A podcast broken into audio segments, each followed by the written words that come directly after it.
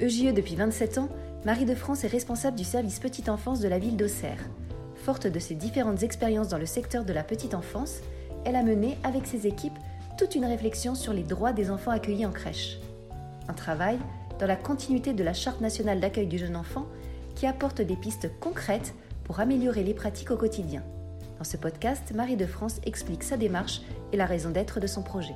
Bonne écoute Je peux me définir comme une professionnelle de l'ombre.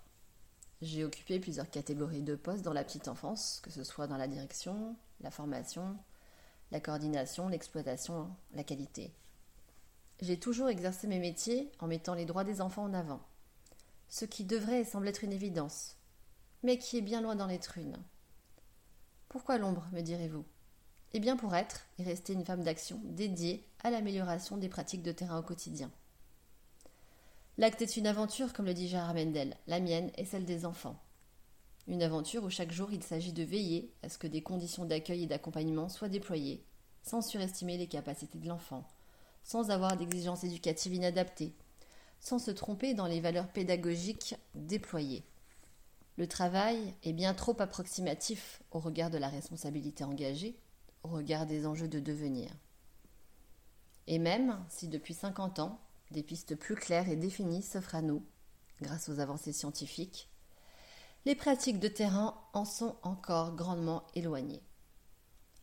Alors et si nous nous posions les bonnes questions sur les droits des enfants à la crèche, des droits qui ne devraient plus être négociables Personne n'a besoin aujourd'hui d'être convaincu de l'importance de la bientraitance dans les pratiques professionnelles, une bientraitance qui demande une vigilance de tous les instants. Commençons d'abord par poser le contexte.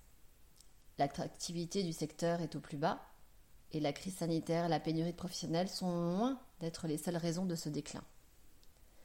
Être un professionnel de l'accueil du jeune enfant en 2023, est-ce vraiment perçu comme un métier? J'aime beaucoup pour ma part chanter, mais ça ne fait pas pour autant de moi une chanteuse lyrique mezzo confirmée. J'ai aussi beaucoup aimé les mathématiques à l'école, et pourtant je ne pourrais pas occuper avec brio un poste de contrôleur de gestion. Pourquoi ces analogies? Pas vraiment par narcissisme, mais plutôt pour vous démontrer qu'il ne suffit pas d'aimer les enfants, ni de suivre des méthodes éducatives inscrites dans des courants idéologiques datant du XXe siècle, pour pouvoir déployer les pratiques nécessaires à un environnement permettant à l'enfant d'exercer ses facultés. Une chose essentielle et manquante, une approche plus concrète et réelle dans un cadre de travail explicite pour voir le monde du point de vue de l'enfant. Ce métier est extrêmement peu valorisé, que ce soit évidemment par le salaire, mais surtout parce qu'on ne mesure pas aujourd'hui comment ce métier de praticien influe sur l'économie d'aujourd'hui et le citoyen de demain.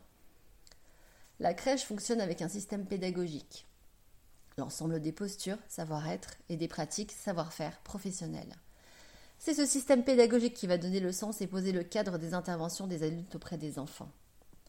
Être un professionnel de l'accueil de la petite enfance, c'est donc agir selon ses missions et non selon ses points de vue personnels. C'est une personne qui travaille auprès des enfants des autres et qui a des connaissances relatives au développement de l'enfant. Mais ce système est trop approximatif. Il manque terriblement de précision, de consignes claires, d'orientation concrète. Si bien que l'on se forme en modélisant ce que l'on voit. Et même si les principes éducatifs des uns et des autres sont très bien intentionnés, ils ne sont pas toujours en adéquation avec les besoins développementaux des enfants. Depuis toujours, dans mon travail, j'ai accompagné la mise en place de ce que j'appelle une prescription de travail. Car je n'imagine pas une seule seconde que pour permettre à l'enfant de découvrir le monde en sécurité, il suffit d'avoir une approche pédagogique inspirée et une journée type descriptive des tâches à accomplir. Comment faire pour accompagner l'humain en construction si on ne sait pas avec le plus de précision et d'assurance ce qui se passe vraiment pour l'enfant? L'enfant apprend le monde dans un monde qui n'est pas basé sur son point de vue.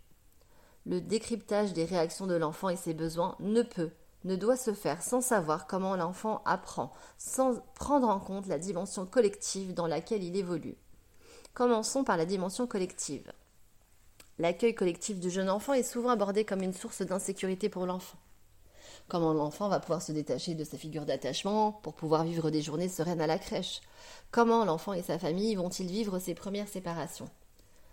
Notre rôle ne se limite pas à préserver des individus du collectif, comme l'évoquent majoritairement les projets éducatifs basés sur le rythme de l'enfant et son individualité dans le groupe, mais plutôt d'accompagner la rencontre entre enfants au sein du collectif et de penser et accompagner la mise en place d'interactions positives entre enfants.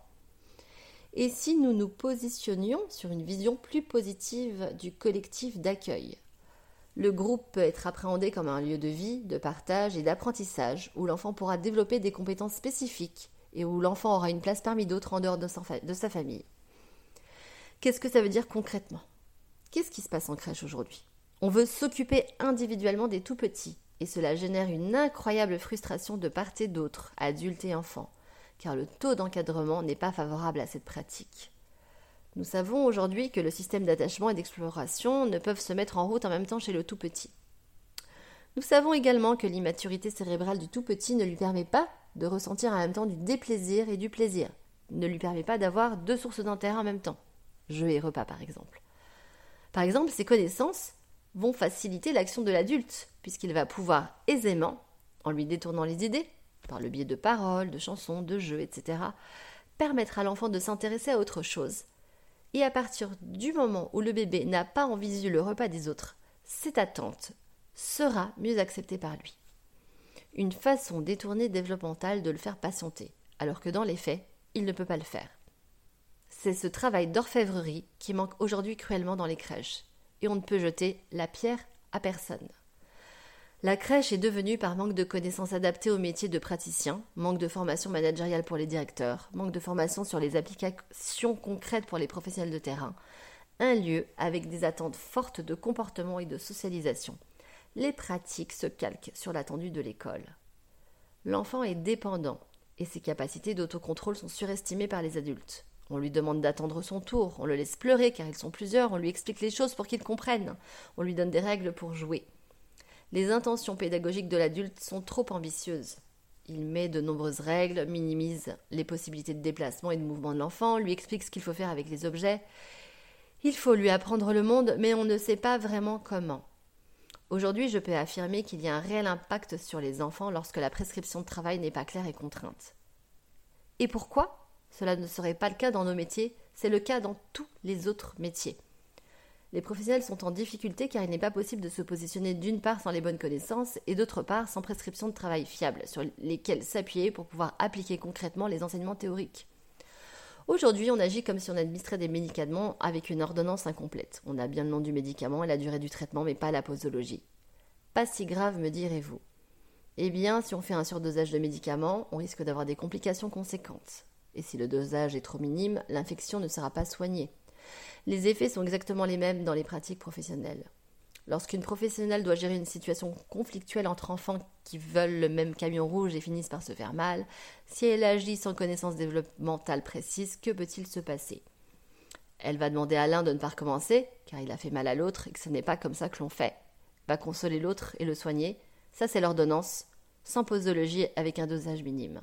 Elle va faire un câlin à l'opprimé, et réprimander gentiment celui qui a fait mal et lui demander de réfléchir à ses actes, reprendre le jouet convoité en expliquant que c'est celui de la crèche et qu'il doit attendre et partager, lui rappeler que ce n'est pas très gentil d'agir ainsi, le laisser de côté pour qu'il comprenne et ne recommence pas. Ça, c'est le surdosage sans posologie. Évidemment, elle sera très au courant du projet pédagogique auquel elle adhère. Elle aura lu attentivement la Charte nationale de l'accueil du jeune enfant et est bien sûr d'accord sur tous ses principes, car elle aime son métier et elle aime les enfants. Mais tout ce qui a été mis en place ne correspond pas aux capacités de l'enfant, à ses besoins. Et c'est vraiment cela le vrai bénéfice de sortir d'un travail approximatif. La crèche devrait être un terrain riche d'exploration et de possibilités profitables pour l'enfant.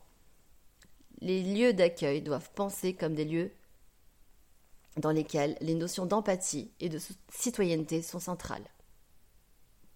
Actualiser nos connaissances est notre responsabilité. Mieux comprendre et mieux connaître son fonctionnement devrait être une obligation. Travailler sur les droits des enfants à la crèche à partir de leurs capacités, le mettre en mots, le mettre en images, en actions concrètes est pour moi un pas vers une prescription de travail complète, ma fameuse ordonnance sur laquelle figure enfin la posologie.